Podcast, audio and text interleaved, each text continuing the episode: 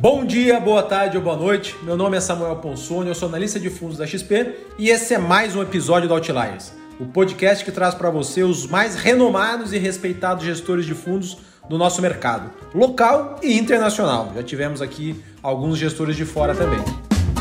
E hoje eu tenho a presença ilustre de um gestor de fundos de renda fixa, que até agora foram muito poucos aqui com a gente. Na verdade, teve só um até agora. Tivemos aqui o Marcelo Urbano, ele é gestor da Algme Capital e ele veio no nosso episódio número 2. Pois bem, quem eu tenho aqui hoje é o Fausto Filho.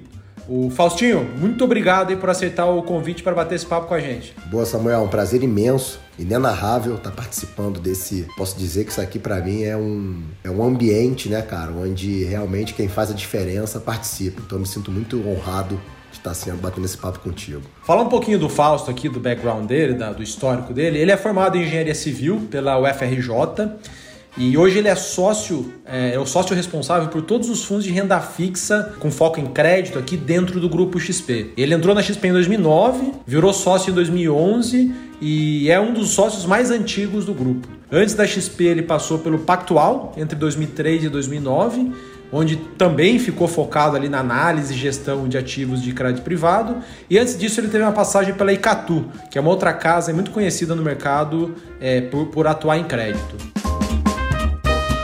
Embaixo do Fausto e da equipe que ele, que ele coordena, hoje são mais ou menos 15 bilhões de reais sob gestão e um volume que coloca essa área de longe entre as maiores do mercado, tirando os grandes bancos, né? entre as gestoras independentes. É uma das maiores, se não a maior área de, de renda fixa, crédito privado aí do mercado. Esqueci de alguma coisa aqui, Faustinho? Não esqueceu.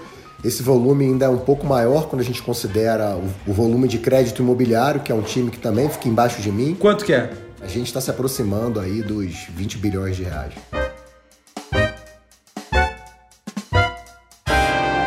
Nesses seus 20 anos aí de mercado, a gente estava falando um pouquinho aqui antes, quais foram as funções específicas que você desempenhou dentro do universo aí da carreira de renda fixa? Só voltando um pouquinho antes, eu fiz dois estágios em engenharia. Essa parte de matemática é, sempre teve muito presente. Quando eu chego no Icatu como estagiário também, é, em 2002, eu começo na área gerencial. E ali eu começo a me aproximar né, da, da, parte de contábil das empresas, entender como é que funciona. E esse negócio começa a me chamar a atenção. Início de 2003, começo conversas com um banco pactual, já no meu último ano de faculdade. E aí me transfiro para o banco. E aí vou para o back-office. É a área de operações, é a área que bater carteira... Bater cota, Basicamente, né, cara, era engraçado que quando eu fiz as entrevistas no banco, a turma falava assim: olha, grosso modo a vida de vocês começa às 18. Tá? Quando o mercado fecha, vocês começam a receber as boletas e tudo mais, e essa vida vai ser dura. E realmente foi. Meus primeiros seis meses no banco eu pensei em desistir. Lá no Pactual, não sei se hoje ainda é assim, mas você tinha que pelo menos ficar um ano nas áreas né, para depois migrar para outras. Aí bateu meu um ano no back-office, falei, cara, legal, vamos lá, quais são as oportunidades dentro do banco? Foi engraçado que nesse período, o cara mais sênior do back-office, à época, ele pede demissão. E aí o meu chefe falou, olha, Fausto, desculpa, mas eu vou ter que te segurar mais aqui, porque você agora é o cara mais sênior aqui da área. Eu falei, como assim? Eu tenho um ano, né? e aí no ano seguinte, em 2005, abre uma vaga na corretora de mercadorias do banco, na Pactual CM, para ser um operador de DI, né, operador de juros. É, e aí, nesse momento, eu me transfiro do Rio de Janeiro para São Paulo, em 2005, e chego na corretora, e aí começo a, a lidar com esse mundo de renda fixa de perto. Basicamente, a gente atendia a tesouraria do banco. Qual era o meu objetivo, Samuel, ali na corretora? Eu vou me aproximar da tesouraria e eu vou cavar uma vaga na tesouraria. Então, esse vai ser o meu caminho. Mas o que eu preciso fazer aqui na corretora? Eu preciso entender o price action, essa era a minha cabeça. Quando sai um número, como é que o mercado reage? Eu começo nesse, nessa jornada, entendendo price action, entendendo bastante cenário macro, muito próximo, era um cara chato, terminava o dia, eu ia lá na mesa, ficava lá. E aí eu começo a entender esse negócio, começo a gostar muito, fico um ano na corretora, e aí em 2006 pinto uma vaga na tesouraria para trabalhar com o ALM do banco, né? Então a gente fazia ali o liability management, a parte de caixa, né? A adequação do caixa, emissão de, de títulos, a gente entendia como é que as, as operações iam chamar margem, então a gente tinha que se preparar, tinha que entender um pouco das operações. E ali você já tinha algumas operações corporativas. Eu comecei a ver essa dinâmica dos resultados né, das operações com as empresas influenciarem o banco, eu comecei a entender como é que funcionava essa dinâmica corporativa. E adicionalmente essa parte de liability management, eu começo a tocar o book de crédito offshore do banco. É, o banco ele tinha um, um, book de crédito offshore high grade, então a gente tinha bonds de empresas brasileiras emitidas lá que fora. Que são como se fossem debêntures, só que uh, negociados lá fora. Exato, e a gente tinha um book e esse book ele foi crescendo. Quando você fala que o book foi crescendo, é o capital que você tinha para investir foi aumentando, é isso? Exatamente. Boa. Exatamente. E aí essa área, né, essa, essa parte da tesouraria ela começa a tomar uma dinâmica de crescimento muito grande, porque o UBS era o maior player global desse negócio. Eu fiquei um tempo lá em, em Connecticut, naquele trading floor gigante, um negócio fantástico, fantástico mesmo. E comecei a me deparar com estratégias de Ripple, né, de reverse Ripple, então a gente tinha muito acesso à informação de crédito, né, por conta do BS. São operações bem sofisticadas, sofisticadas para os brasileiros na Exato, época. cara. E aí esse nosso book vai crescendo aqui no, no, no BS Pactual, né, na ocasião, e atinge ali 500 milhões de dólares. Então eu me vejo com 27 anos com um book de 500 milhões de dólares. Então eu fui muito self-learning, eu fui aprendendo muito ali, correndo atrás, tava sempre fechava o pregão, ia na mesa, né? Não foi no trabalho, foi on the job, foi correndo atrás, foi fazendo cursos que as, que as instituições ofereciam e estamos aí hoje. E aí em 2009... Perfeito, então chego lá e aí, cara, 2008 vem essa crise que eu acho que vale a pena a gente comentar um pouquinho depois nessa, da, da minha trajetória. O Brasil tem crise... Todo dia. Todo dia, né? É, e no mundo também, mas é, uma coisa que eu não perguntei aqui no passado, assim, crises de crédito, quais foram as piores pelas quais você já passou? Olha que engraçado, né? Sem dúvida, 2008, a grande crise financeira foi a pior. Porque ali as empresas estavam quebrando. Quebraram, né? Os bancos quebraram. Você teve um, um, mercado de crédito, ele foi interrompido. Por algum momento, você não tinha acesso a capital. Foi uma crise que começou nas empresas. E, cara, eu perdi muita grana eu, eu nem deveria estar falando isso aqui, mas já tem tanto tempo. A gente não entregou o nosso gerencial negativo, a gente entregou o nosso gerencial slightly positivo, só que a gente saiu de um ganho, sei lá, de 15 milhões de dólares em determinada situação para, sei lá, 1 milhão de dólares. Então a gente perdeu grana. Mas aí em 2009 eu já um pouco cansado do modelo e, e, tudo mais, e até mesmo por ter sofrido muito na crise, eu começo a pensar se eu deveria ou não sair do mercado. Comecei a, a, a olhar para a engenharia de novo comecei a olhar para o mestrado e aí eu conheço né, conheço a turma da XP e o que mais me encantou, Samuel, foi o projeto, o que, que a gente poderia fazer no mercado financeiro e, sobretudo, com fundos. E estamos só começando. Essa é a minha grande história, tá, Samuel? Até chegar aqui, até chegar aqui na, na XP.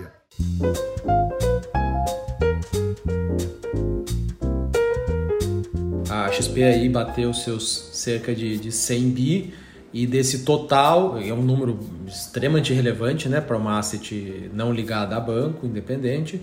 E tem aí, você falou anteriormente, são os 20 bilhões mais ou menos que estão debaixo do teu guarda-chuva em diferentes linhas de crédito. Né? Tem o crédito que a gente chama de high grade, que é o mais conservador, tem o high yield, que é o mais arrojado, é um crédito diferente, e tem o crédito ligado ali a, a, aos fundos imobiliários, que acho que tem tanto um pouco de high grade quanto um pouco de high yield também, né? Tem uma mistura dos dois, mais ligado ali a, a, a, ao setor de construção civil, setor imobiliário.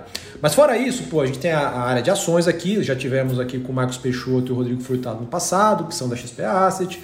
Tem a área de imobiliários, fundos de tijolo, que a gente chama, né? Os fundos de logística, de shoppings, de lares comerciais, que o Carrasco toca ali. Tem a área de private equity, que é o Shu Kong que toca, né? É um gestor super sênior. Infraestrutura, Cutúlio, tem a parte de multimercados, é, tem a parte de fundos de alocação, fundos de fundos, são muitas áreas. Minha pergunta aqui é, é como que é a interação do time de crédito com essas outras áreas? São bichos muito distintos ou existe algum fórum, algum comitê amplo que vocês todos participam?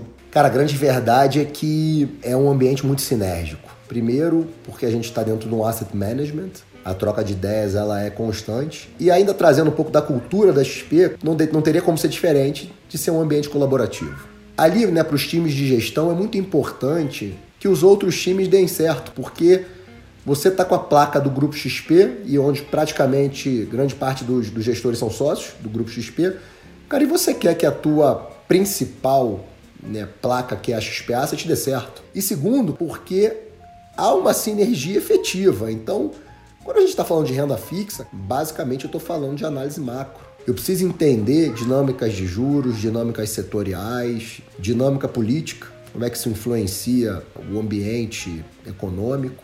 Então, por si só, isso já traz uma sinergia gigantesca com o time macro. Então, quando a gente está falando aqui de, de, sinergia macro legal na renda fixa, eu estou falando aqui do, do, do, micro. Poxa, a gente tem uma área de renda variável aqui, uma das melhores do Brasil, e algumas vezes estamos investindo na mesma empresa. Só que a turma está comprando a ação da empresa e eu estou comprando a debenture emitida pela empresa, né, cara? Final das contas, estamos com o mesmo risco, só que o cara está focado né, na geração de lucro e eu estou focado na geração de caixa. Isso é, muito, isso é muito enriquecedor. E as discussões setoriais, né, cara? Que a turma ali tem um foco setorial muito interessante. A gente debate como é que o ambiente macro influencia o setor e influencia os cavalos. Gosto de falar dos cavalos desse setor.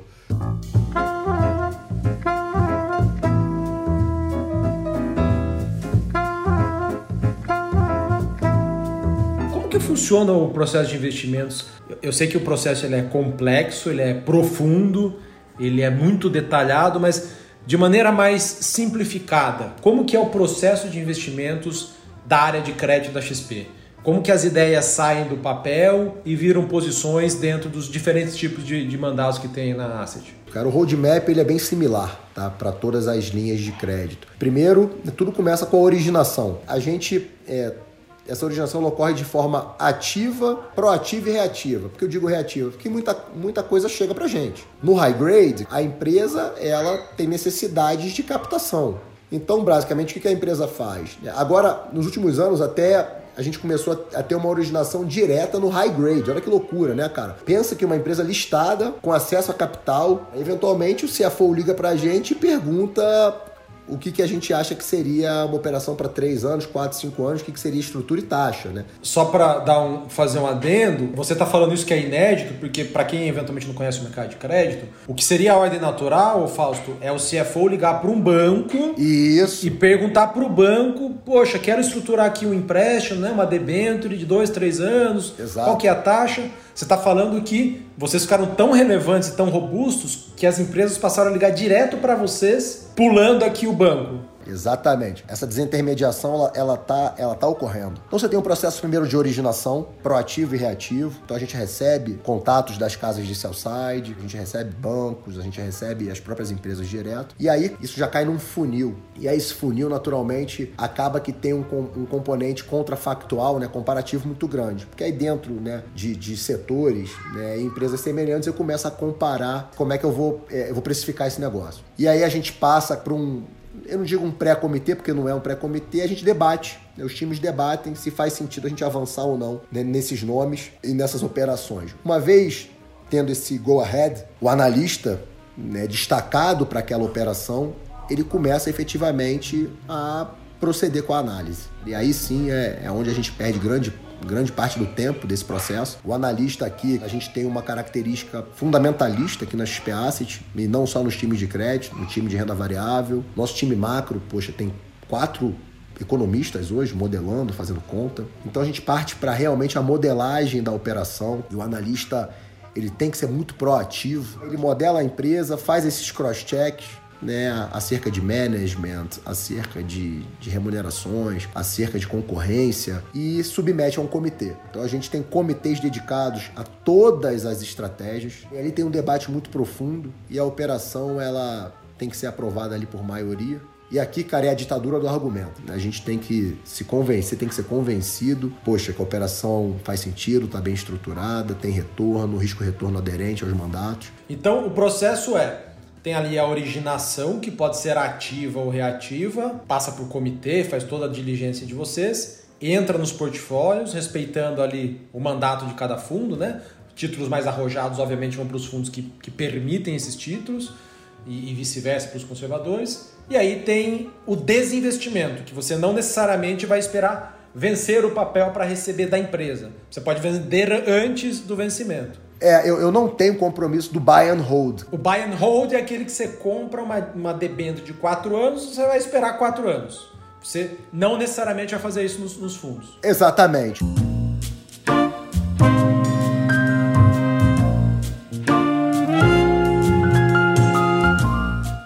De, de, de começar com as perguntas um pouco mais específicas, é, explica pra gente, ô Fausto, é, são muitos fundos né, que você tem aí sob sua, seu guarda-chuva, sob sua gestão. Como que você segrega eles? Você quebra ele em três grupos, em quatro grupos? E qual que é a diferença? Assim, tipo, por exemplo, em termos de que tipos de ativos que, que, que tem e, e, objetivos de retorno, assim, intervalos, né? Primeiro a gente tem os fundos né, dedicados especificamente às grandes linhas de negócio no crédito. Então eu tenho um fundo focado em dívida em crédito para infra. Eu tenho um fundo, um fundo focado em special situations. Quais são os nomes, o, o Faustinho? Vamos lá, infra, a gente tem um fundo focado em crédito para infra, que é o XPID. É um fundo que só vai comprar, só compra papéis dedicados à infraestrutura. A gente tem um fundo focado em special situations, ou seja, em, em empresas é, ali em situações um pouco distintas, que é o XP Special Situations, e um fundo ainda dedicado a operações de litígios, né, que é o XP Litigation Finance. Eu tenho um fundo é, focado em crédito imobiliário, que é, é o famoso Maxi Lenda, né, o XP Maxi Renda. Esse fundo compra papéis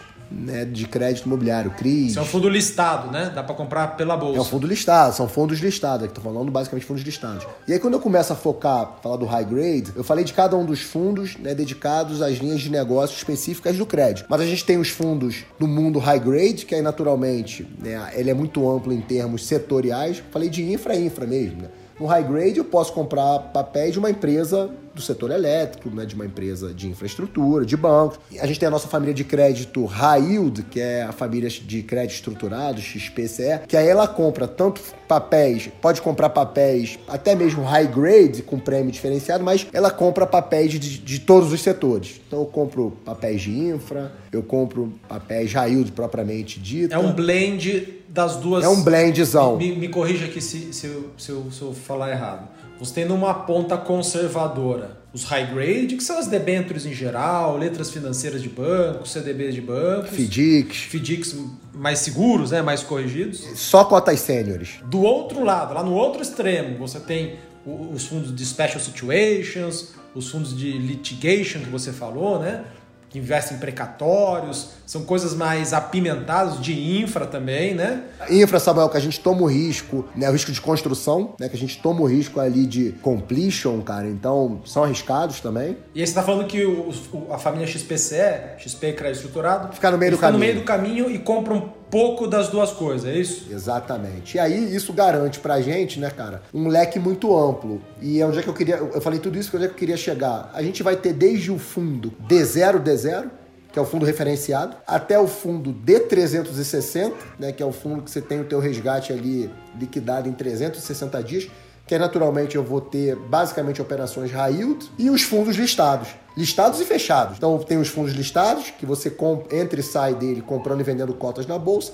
E os fundos fechados, de poxa, de prazo de 5, 6, 8 anos, que aí você só recebe os seus recursos quando você desinvestir. É o pacote completo, Samuel. O cara pode ter o fundo mais papai com mamãe ali, até o fundo super apimentado, que naturalmente vai, vai tentar entregar retornos ali de dois dígitos para o cara ao ano. Então, você pegou, você tocou no assunto que eu ia perguntar. É, os fundos mais conservadores, qual que é o intervalo de retornos esperado para esses fundos? CDI mais meio, ou CDI a CDI mais 2, CDI mais 3, o que, que é o intervalo ali? A gente vai do CDI a CDI mais 2. Isso nos fundos mais conservadores. Conservadores, tá? Isso ali já líquido para o investidor. E a família XPCE, XP Crédito Estruturado? Qual que é o intervalo de retornos esperado? O intervalo de, dele vai de CDI mais 3 a CDI mais 6. E aí os fundos mais arrojados lá da ponta, que tem diversas estratégias diferentes, eles, você falou que são bem mais apimentados. O que é a ordem de grandeza aí de retornos? Cara, aí vamos falar de retorno de dois dígitos. Então posso estar falando, no caso de infra, de um retorno de IPCA mais 5,5, 6. E nos fundos, cara, de special cities e, e, e litigation, estamos falando ali de um, acima de IPCA mais 10.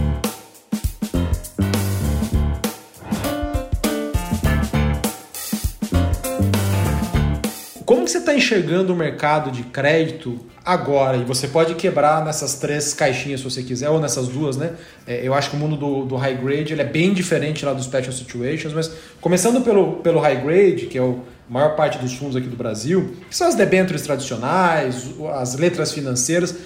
hoje, aqui estamos no finalzinho de março gravando, é, isso aqui vai ao ar no, no comecinho de abril.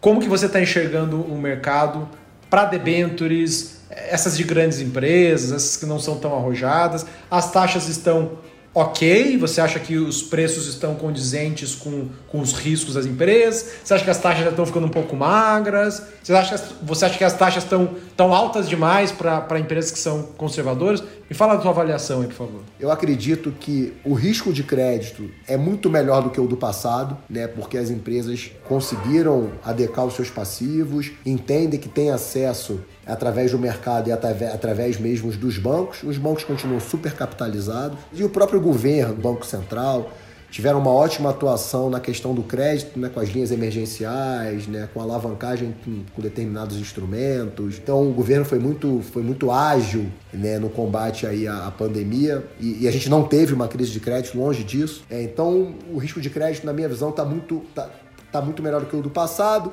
E é, mas é claro, né, monitorar aí o que a gente tem à frente. A gente está olhando agora a vacinação como grande driver de melhora e realmente eu acredito nisso. Então eu entendo que determinados setores que sofreram muito com a pandemia por conta do distanciamento social vão voltar a performar aí com a, com a reabertura. Então você tem ali uma recuperação heterogênea é, dos setores, mas que conforme a vacinação vai avançando vai se tornar mais homogênea. Então eu acho que o risco, o risco de crédito hoje ele é, ele é bom. No tocante aos spreads, o susto causado e a reprecificação acabaram deixando os spreads em patamares atraentes para os investidores e não tão punitivos para as empresas. Eu acho que esse negócio ficou muito mais equilibrado. Se os spreads, né, o custo de captação das empresas ali pré-pandemia estavam rodando por volta de 1%, 100 pontos base, eles estão hoje em 200 pontos base. Né? E estão estáveis nesse nível. Então, cara, se a gente olha uma Selic terminal de 6%, né, e estamos dizendo de um spread médio de uma carteira ali high grade de 200 pontos, Cara, estamos falando de um retorno de 8% que o cara vai ter. Né? Grosso modo, sem considerar o ganho de capital que eu comentei aqui, de uma gestão ativa, de um time de um time especializado. Eu acho que o mercado de crédito high grade está muito interessante hoje e vai permanecer porque não tem a menor dúvida que o cenário macro ele vai ser melhor. Pô, 2020 a gente viu ali, né, os fundos chacoalharem muito. Até você não citou como a pior crise no, de crédito da tua vida, né? Mas para muito investidor de renda fixa foi a pior, o pior momento como investidor, porque as pessoas não estavam acostumadas a ver os fundos de renda fixa oscilarem tanto. Não os fundos pós-fixados, né? Os fundos que são atrelados à inflação, sim, sempre oscilaram, mas não os pós-fixados. Você já, já, já explicou um pouco aí que foi uma conjunção de fatores, né? No momento de, de, de aversão a risco, muitos investidores acharam que a empresa que ele tinha comprado lá o CDB ou a debenture é, podia piorar e saiu vendendo a qualquer preço. Muitos gestores fizeram isso também, muitos bancos fizeram isso e teve todo mundo vendendo ao mesmo tempo. Felizmente, nada disso aconteceu, né? Os governos socorreram ali os setores que precisavam, isso fora do Brasil e aqui no Brasil também. O BNDES, como você citou, foi bem proativo e felizmente não houve, assim, as empresas que ficaram piores ou melhores foi dentro de um, de um contexto é, normal da economia. A gente viu uma quebradeira de um setor inteiro. Por exemplo, setor de aéreas. Poderiam ter quebrado todas, não aconteceu. Shoppings, que até hoje estão numa dificuldade grande. Nenhum shopping quebrou. Pelo menos falando dos grandes aqui, né? Se teve um ou outro que quebrou, foi assim, shoppings menores. Então, de fato, não aconteceu o que muitos investidores achavam que ia acontecer quando eles materializavam seus resgates. Eles achavam que eles iam que a debênture ia, ia entrar em default, dar calote e por aí vai. E o que a gente viu de abril, maio para cá foi uma recuperação muito forte desses fundos de renda fixa. Assim como eles nunca tinham passado anteriormente por meses negativos, eles passaram a apresentar meses muito positivos, né? De lá para cá, a gente vai dar aí 12 meses do, do pior momento do mercado de crédito, né? O pior momento da bolsa foi dia 23 de março, mas para o crédito demorou um pouco mais, né? Acho que foi ali meados de abril. Dito tudo isto, é, o, o que, que você enxerga em termos de perspectiva de retornos para frente? Dá para esperar retornos tão bons quanto dos últimos 12 meses? Ou você acha que vai voltar para um padrão anterior ali à crise que não oscila tanto, mas também não vai ter retornos tão, é, tão altos como a gente está observando. No high grade, não vão ter esses retornos que, que a gente está tá acompanhando agora, mais recente. Porque o que a gente está vendo. É uma recuperação, né? Uma recuperação dos spreads, né? Ou seja, uma, uma volta dos spreads para os padrões. Falei um pouquinho aqui daquela situação de duration remanescente, compressão e ganho de capital. O que a gente está vendo é os spreads que subiram muito, né, por conta da incerteza da pandemia, por conta de uma venda, né, de uma força vendedora maior, né, então isso acabou pressionando e fazendo com que esses spreads abrissem. Só para ficar claro aqui para quem... O prêmio, né, o prêmio. Pré, isso, quanto que paga acima do CDI ou acima de uma NTNB. E só lembrando, né, pessoal, aqui na renda fixa, a taxa e o preço são inversamente proporcionais. Então, quando a taxa sobe muito, você teve ali o prêmio subindo muito, ah, você tem o preço caindo. Naturalmente você vê a cota do fundo caindo porque o preço caiu, né? Mas o que a gente está vendo é uma recomposição, né? Na verdade, é, esses prêmios que subiram muito voltaram a fechar e representar melhor o risco dos emissores. Esse negócio que chegou a bater lá 500 pontos base, ou seja, 5% acima do CDI, ou o CDI mais 5, esse negócio está operando hoje a 200 pontos base, né? A CDI mais 2. Então, a depender né, da emissão que você pegue, então se a gente pegar aqui, pessoal, uma emissão muito longa de uma empresa, eu comentei, as empresas conseguiram emitir para prazos muito longos. Então, você pega uma emissão com prazo muito longo, uma duration muito longa, e o que, que né, faz mais preço? Como é que, o cálculo da duration. Se ela amortiza né, o principal só lá no finalzinho, acaba que você vai ter uma duration muito longa.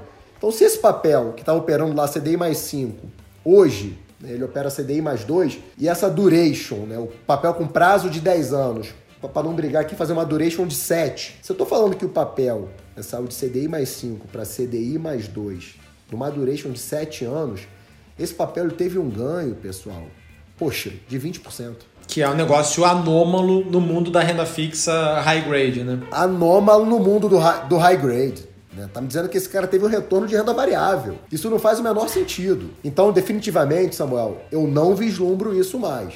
Eu vislumbro um bom carrego. E aí, para determinados fundos com prazos de resgates aderentes e com bons times de gestão, que é o que a gente tem hoje no Brasil, né? no mercado brasileiro a gente tem excelentes times de gestão que apareceram aí nos últimos anos, gestores jovens, mas cara, com muita, né, muito bons, vai depender do, tipo de gestão que o cara faz. O cara faz uma gestão muito ativa, o cara é muito atento, o cara tá atento ali às assimetrias do mercado, e aí vai conseguir ver bastante diferenciação nos gestores, e basicamente, Samuel, a gente vai ter que começar a normalizar né, os fundos pelos prazos de resgate, pelas taxas de administração. Então, eu acho que agora é aquilo, né? Mercado informação, o mercado apanha, se autorregula, o investidor entende, começa a entender onde é que ele efetivamente quer ter, quer estar qual o retorno que ele quer receber. Então acho que vai ter uma recuperação da captação desses fundos, porque acho que agora os investidores entenderam o que aconteceu e vão saber diferenciar né, o, que, que, o que, que faz sentido o portfólio dele ou não. E naturalmente, com o aumento do CDI, a classe passa a ficar mais atrativa, né? Exatamente. Classe fica mais atrativa cara começa a entender que, pô, faz sentido né, estar num fundo ali que, pô, em 30 dias ele tem um resgate, mas ele vai ter um retorno composto, né, um retorno no bolso dele, né, do CDI do, e do prêmio, do crédito pago pelas empresas, pô, condizente com, com o risco que ele tem na, na carteira dele. É, e não dá para ter tudo em ações, né? Tudo em bolsa. Acho que muita gente. Não dá para ter tudo em ações, exatamente. Eu tenho alguns amigos que, ao longo, os famosos traders aí, né, que viraram matéria do Fantástico, que ganharam dinheiro com, com não foi nem day, day trade, né, mas comprando ações ali. Só que eu falei para eles, poxa, assim, tá tudo subindo. Então, no, no mercado em que tudo sobe, não se iluda de achar que você é um gênio. Então, poxa, deixa um pedacinho reservado para renda fixa, um pedaço para multimercados, um pedaço para ações. Se você não tiver tempo para estudar as ações, põe num fundo de ações, enfim.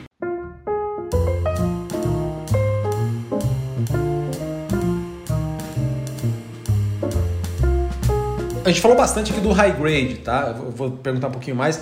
E no universo do high yield, dos, dos, do, daquele, daquelas operações mais estruturadas, mais específicas, mais complexas e, por consequência, aqui, mais rentáveis, como está o ambiente agora? Estão enxergando bastante operação atrativa? Está dando para crescer os fundos, para captar mais? Período pandemia, vai. A partir de março do ano passado, eu tô um pouco mais conservador no que tange a nossa proatividade de originação. Eu chamei os times, né? O primeiro trabalho foi, era, foi a gente entender quais eram os riscos das operações dos nossos portfólios. É, a gente sentou com muitas contrapartes naquela dinâmica que eu comentei. Vamos lá, pessoal, o que a gente faz aqui? É, poxa, aqui né, precisamos alongar, precisamos encurtar. Eu quero que você me pré-pague né, parte dessa dívida. Eu sei que você tem caixa.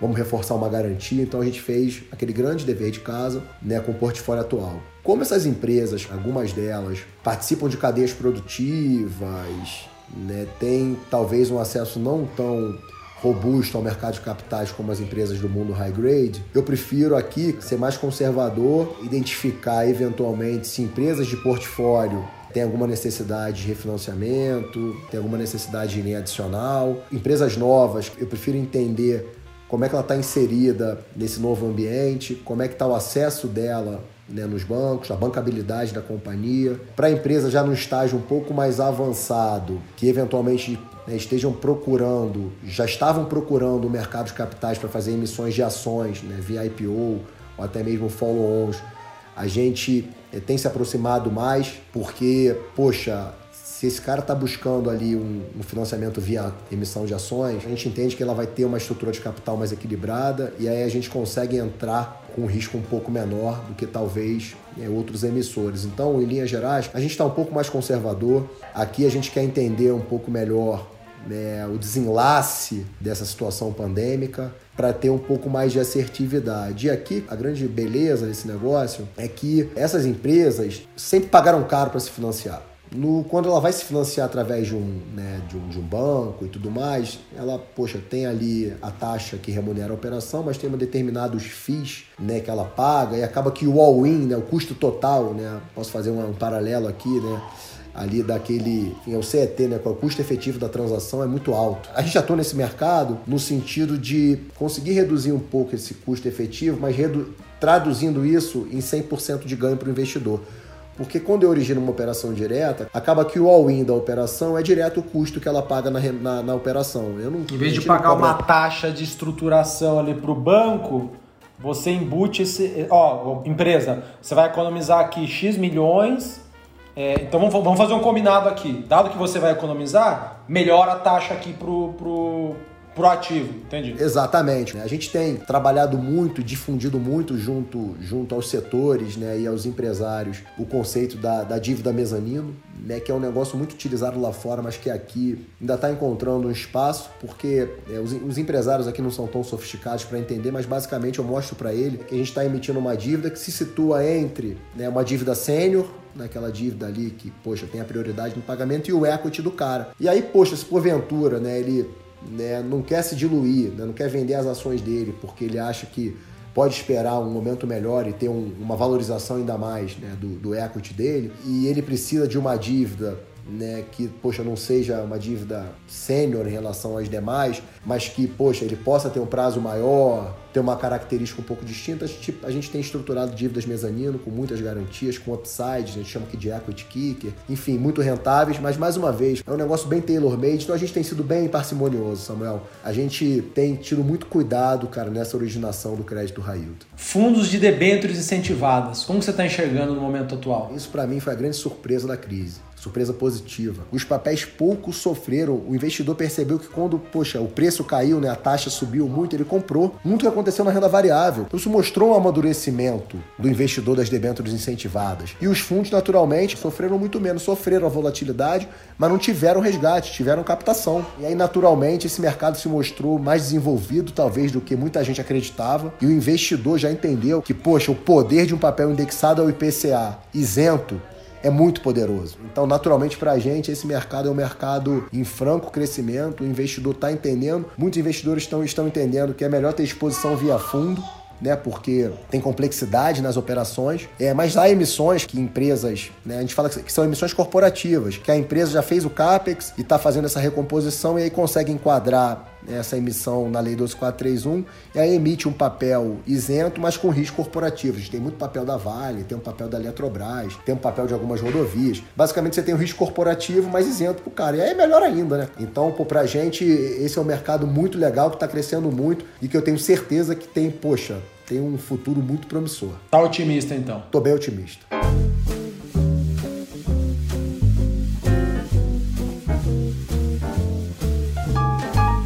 Assim, olhar fundos de renda fixa não é nada tão trivial. A gente viu principalmente agora por conta de 2020, né? A gente viu ali março, abril, maio, os fundos sofrendo, muitos fundos que, que muita gente achava que eram conservador, né? Eram conservadores, caíram, tiveram retornos negativos. E não é trivial. Assim, é, os ativos que estão lá dentro dos fundos, eles podem oscilar bastante de preço, por consequência os fundos. O que, que você recomenda analisar para alocar num fundo de renda fixa? O que, que uma gestora de renda fixa deveria ter? Como que você, se você não fosse gestor, o que, que você, se você um dia deixar de ser gestor, se aposentou o, e fosse investir em gestores terceiros, o que, que você analisaria? Perfeito, cara. Essa para mim é, é, talvez a pergunta mais importante, Samuel. Para começar, né? Histórico. Para começar, o histórico do cara. Qual é o histórico daquele gestor e também daquela asset? Por quanto tempo o cara faz isso, fez isso? Qual é a origem né? Qual a experiência dele naquele segmento? Às vezes o cara não tem um histórico, né? Ele, ele não tem um histórico da cota, né? Não tem. Mas aí o cara passou por, por, por outras instituições, né? sempre trabalhando com crédito.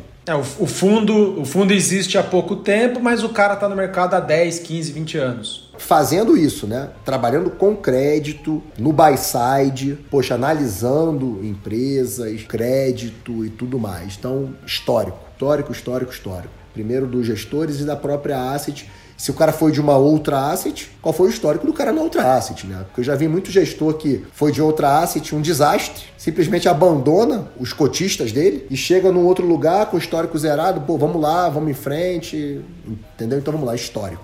Super importante. Do gestor e da asset. Segundo, time. Time grande, como é que é? Né? Como, é que, como é que é o time do cara? Como é que ele define ali quantos analistas, controles, né?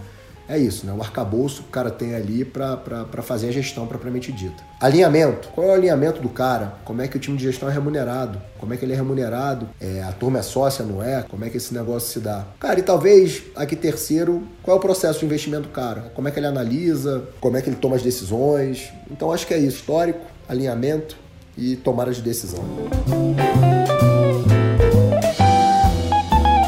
Para fechar aqui, eu queria te perguntar se você pudesse investir em outras gestoras que não a XP, né? Se você não fosse gestor aqui, é, em que casas que de crédito de renda fixa você investiria hoje? Essa aqui é para deixar na saia justa. Tem alguns caras, eu falei aqui de uma Falei aqui de uma turma muito promissora, promissora não porque já estão há um tempo, né, cara, mas uma turma muito talentosa, cara, e jovem. Eu gosto bastante ali da, da Icatu, até quem, quem toca os fundos lá, o Antônio, trabalhou com a gente aqui, então, trabalhou com a gente três anos aqui, então esse eu gosto bastante da Icatu. Eu gosto bastante da turma lá da Arx, tá, lá da, da turma lá da Arx, que veio lá do Credi Agricole, fizeram um ótimo trabalho no Credi Agricole, saíram, as coisas lá não foram tão bem, estão fazendo um ótimo trabalho na Arx. Gosto bastante lá da turma da JGP, lá com Alexandre esse esse aí, meu colega de Pactual das antigas. Cara, e gosto bastante da turma lá da Algim, lá do Marcelo Urbano. Então essas quatro casas aí eu, eu realmente gosto bastante, cara.